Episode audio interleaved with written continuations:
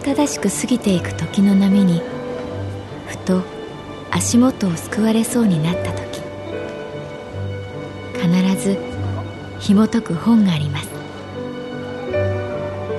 その本にはある女性の人生が描かれています。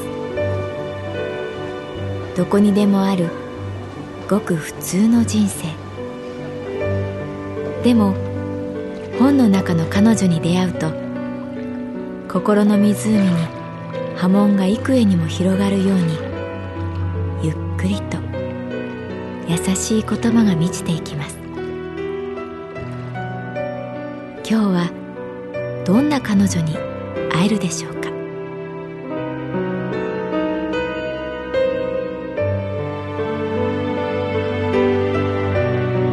サウンドライブラリー。世界に一つだけの本。朗読は私木村多江がお送りいたします。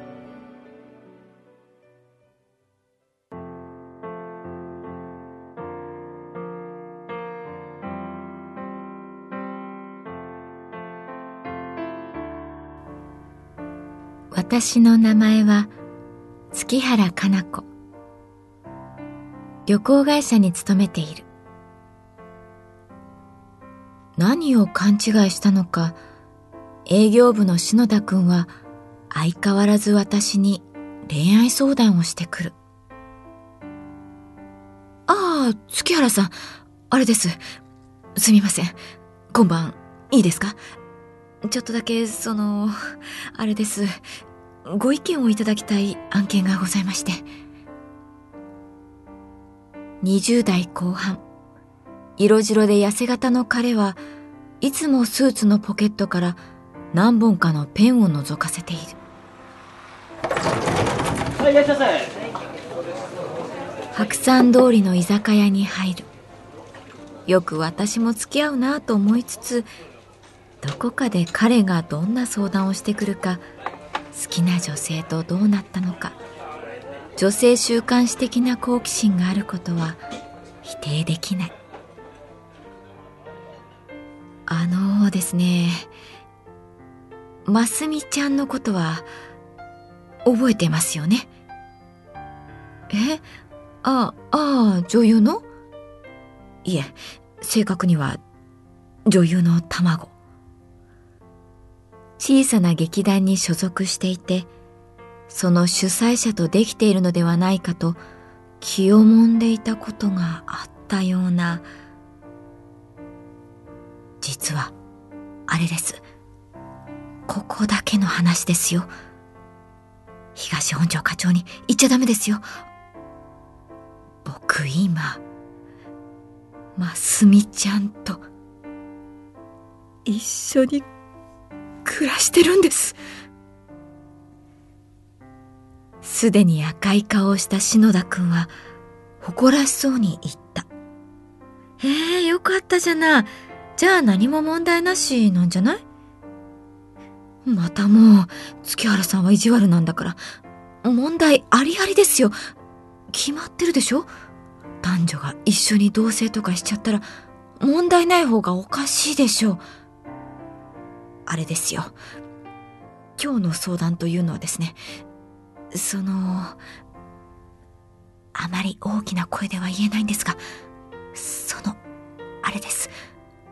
全くあれがないというか手を触れるのもあれでそのつまりはこれってただの同居ってことで同棲にまで至ってないんじゃないかってそこんとこ女心を聞きたく今夜はお時間をいただいた次第で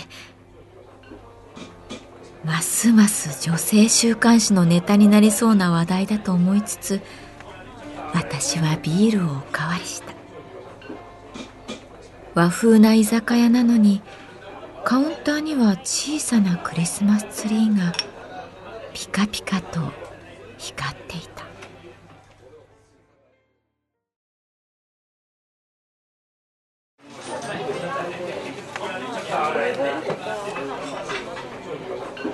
女がねそうますみちゃんが今度の芝居私全てをぶつけたいんだよね。篠田さん私後悔したくないんですって真剣な顔で僕に言ったんですよ。そう言われたらあれでしょう。男としてあれですよね。やっぱこう言いますよね。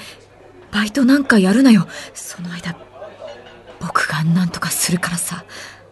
そしたらねあれです。ますみちゃんあの甘えついでに篠田さんの家に行ってもいい？私今月で今のアパートの契約切れるんだよねって。もちろんいいさおいでよってそうなっちゃいますよね。だって好きなんだから彼女のことめっちゃ好きなんだから。で翌週にはもう彼女僕のマンションに来ちゃいました。近くのスーパーに行ってお茶碗買ったり。箸をね買ったり歯ブラシ買ったり女性向けのシャンプー買ったり魚屋さんの前通った時にね奥さんいいサバがあるけどどうだいって彼女声かけられて奥さんだって照れ笑いしながら僕を振り向く彼女を見ていたらもうあれです。頭から湯気が出る。かし器です。ポーっていう感じで。篠田君の顔を見ていたら本当に頭のてっぺんから湯気が出てきそうだった。その日以来あれですよ。彼女はベッドで寝て僕は風呂場に寝袋を引いて寝てます。なんだか犯人が分かったサスペンスドラマを見ているような気分になってきた。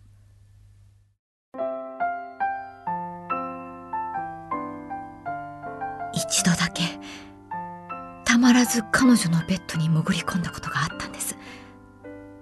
そしたら、あれですよ。篠田さんがこういうことする人だと思わなかった、泣くんです。ああ、ごめんごめん。ちょっと酔ってたからさ、って。それ以来、もちろん、あれです。何もしてませんし、あれですけど、あの、月原さん、僕、どうしたらいいでしょうか？長い前振りが終わった。それは、いつのこと？はいああ、だから、篠田くんがベッドに潜り込んだの。ちょうど、一週間前です。じゃあ、そろそろ彼女、出ていくと思う。え？なんで僕のことが嫌になったから？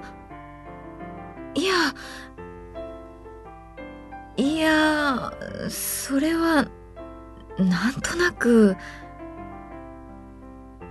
ますみちゃんは、そもそも篠田くんのこと、好きでも何でもないんだよ、と言おうかと思ったけれど、やめた。もしかしたら彼は、私にそう言ってほしかったのかもしれない。でもそこまで踏み込んで勇気になれなかったのは、なんだかますみちゃんという女の子に軽く敵意を覚えている自分がいて、篠田くんがかわいそうに思えてきたからだ。でも、幸せなんです。毎日、彼女が家にいると思うだけで、あれです。会社でも、ニヤニヤしちゃうんです。そっか。やっぱ、あれですよね。いなくなっちゃいますよね。そもそも、好きじゃないんだもんな。僕のことは。それからしばらく、二人で黙って飲んだ。相手が自分のことを本当に好きだと認識できたとき、人は少しだけ残酷になれる。この人は裏切らないと確信できたとき、人は少しだけ不損になる。ガラッと居酒屋のドアの開く音がした。と思ったら、いきなり篠田君が立ち上がった。ますみちゃん？入り口の方からやってくる女性は、想像したよりかなり幼く、しかもかなり地味で、おとなしそうな雰囲気をまとっていた。